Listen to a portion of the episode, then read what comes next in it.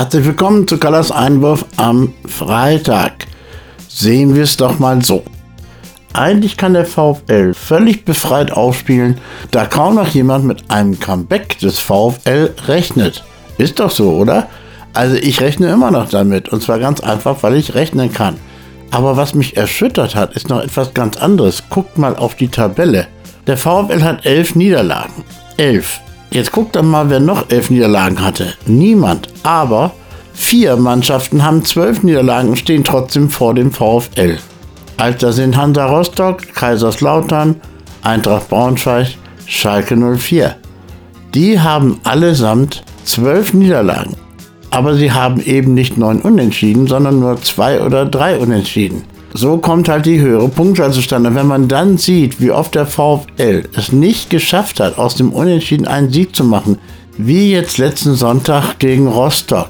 Und er war nicht mal schlecht. Und er hat einfach Pech gehabt, weil ein super Torwart da stand in, im Rostocker Tor. Und weil das Tor von Rostock äh, auch noch Latte und Pfosten hat, das ist ja auch eigentlich ungerecht. Ne? Also so sieht es tatsächlich aus. Und neun Unentschieden hat sonst nur noch eine Mannschaft und das ist der Spitzenreiter FC St. Pauli. Und der hat seine neun Unentschieden, genau wie der VfL, aber statt elf Niederlagen elf Siege gemacht. Das ist der kleine, feine Unterschied zum Spitzenreiter. Das aber das Tabellenschlusslicht, also der VfL Osnabrück, weniger Niederlagen hat als die vier Mannschaften, die direkt über ihm stehen und die also auch allesamt abschießgefährdet sind, das ist schon ein kleiner Treppenwitz der Fußballgeschichte. Aber was soll's. Wir gewinnen jetzt einfach hintereinander sechs, sieben Mal und dann ist die Messe gelesen. Ha? Also ich bitte euch, Sonntag Elversberg, die fegen wir doch einfach vom Platz. Dann kommt Hannover, ist doch kein Gegner. Und dann zum HSV, gegen die wir in den letzten Jahren immer gewonnen haben. Also wo ist das Problem? Wollt ihr wirklich wissen, wo das Problem ist? Eigentlich ziemlich einfach. Denn von den letzten sechs Punktspielen des VfL endeten fünf unentschieden. Und von den fünf Unentschieden endeten drei 0 zu 0. Und nun raten wir mal alle, wo das Problem liegen könnte. Ist es die Abwehr, die kaum Tore zugelassen hat? Oder ist es der Sturm, der auch keine Tore, wenn man so will, zugelassen hat? Das Problem könnte am Sturm liegen. Da muss der berühmte Knoten endlich mal platzen. Dennoch ist es Uwe Koschinat gelungen, aus dem, was da auf dem Feld stand bislang, eine völlig andere Mannschaft zu formen. Und denken wir nur mal daran, wie stark plötzlich Conte ist in den letzten Spielen.